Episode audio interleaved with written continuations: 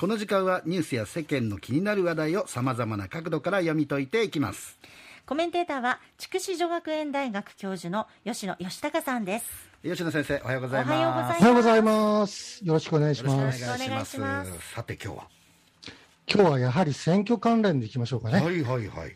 若者の投票率について考えてみます。うん。はいというのもですね、あの、若者が政治にもっと参加しないと、まずいんじゃないかと、最近つくづく思うんですね。はい。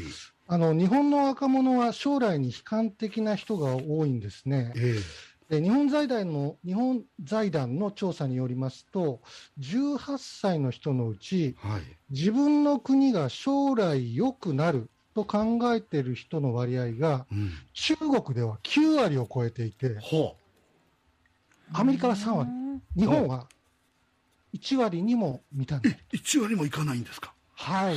突出して悲観的なんです。はあはあいや、だったら政治に参加してね、世界を変えたらどうなのかと、うんもう思うんですけれども、ええうんえー政治に関わりたくない若者が結構多いと。困りましたねはい。前回の衆院選ですと、20代は大体3人に1人しか投票してないんですよね。えうんただ国会、今回はちょっと違うかもしれないと思っていて、はい。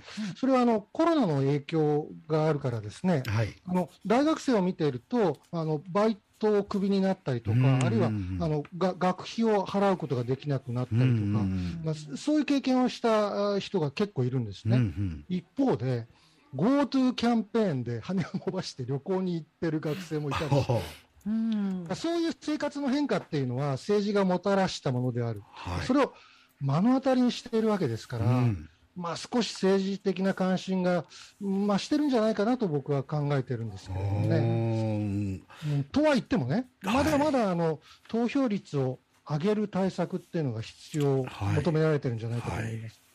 えーヒントになるのはですね、うん。あのこれ国政選挙じゃないんですけれども、ええー今年1月の北九州の市議選、はい。うん。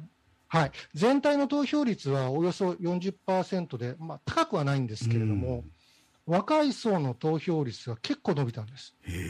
はい。うん、前回と比べると、10代でおよそ8ポイント、8%ですね、も伸びてるんですね。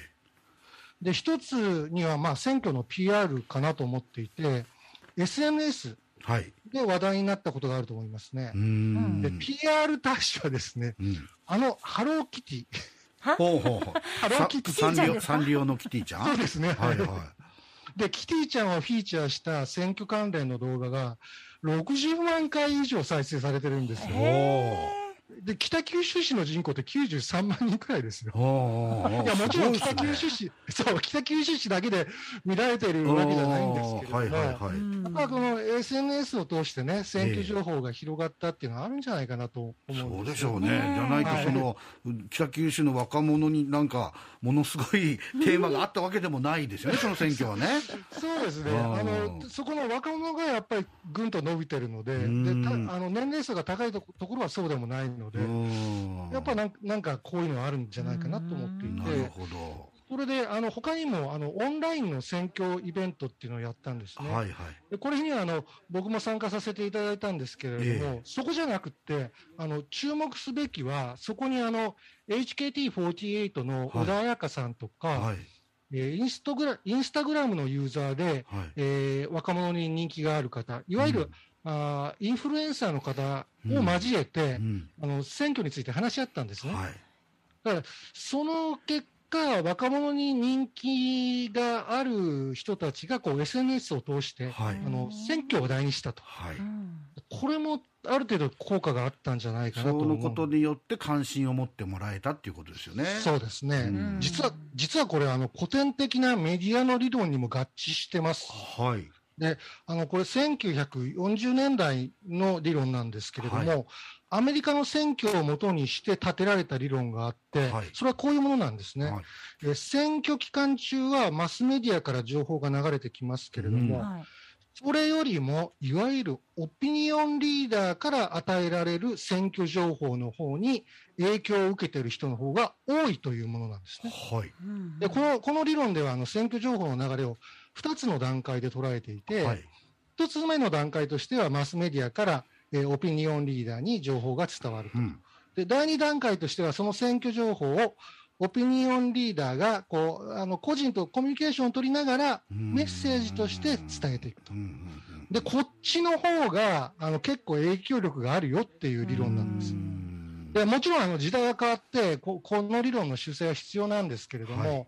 北九の選挙に当てはめると、うん。インスタを利用する若いインフルエンサーの方が、いわゆるこのあのオピニオンリーダーの役割を果たしたということにうんなるんじゃないかなと思ってます。でここでポイントは、はいあのね、そのメッセージがですね、自分たちと同じ目線の高さだということだと僕は思ってる。なるほどね。うんそのことによって政治が自分ごとになると。うんであの政治について語語りたがる人ってな、なんかこう、上から目線になりがちで、まあでもそうかもしれないですね、そそううですね。言われてみると、うん。選挙行きなさいよみたいなそのことを若い人に言っちゃう感じですもんね。そうなんですよ。うん。でも、あの PR 大使であるキティちゃんは、うん。選挙に行きなさいよって上から目線で言ってないんですよね。上から目線のキティちゃん、やだ。だだ そのね、あの、上から目線に若者はうんざりしてるんじゃないかなと僕は思っていて、うん。あの日本は難しいところがあって、はい。例えば、キャリーパミュパミュさんとか、小泉京子さんとか政治的発言すると結構叩かれましたよね。そうですね。でそれは知らないのにえー政治を語るな、語るな、みたいな声があって、まあまあ、要は上から目線でマウントしてるわけですよね。だから、それ、どっちが上か下かじゃなくって。ですよね、つまり誰が語ってもいいし、むしろみんなが語ることが大事なんですよね、これはね。おっしゃる通りです。で、うんあだから、今回の選挙もね、うんあの、SNS のそのフォロワーの数が多いタレントさんとかが、はいはいもっとこう、フラットにね、あの、ですね政治を語れるようになればいいなと思っていて。まあ、そうですね、やっぱそうやって、うんとにかく自分ごとで考える、落とし込んでできるっていうのが一番大事なことですし、そうですよね。せっかく民主主義国家に生まれてるんだからね。うんそうそうそうそう、そうなんですよ。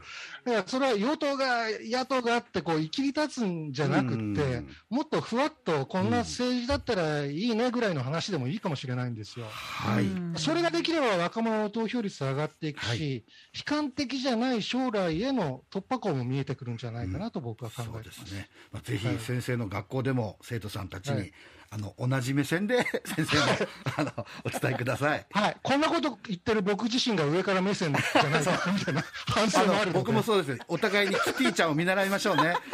はい。どうも。そうしますはい。先生ありがとうございましありがとうござた。いました。えー、筑紫女学園大学教授の吉野義孝さんでした。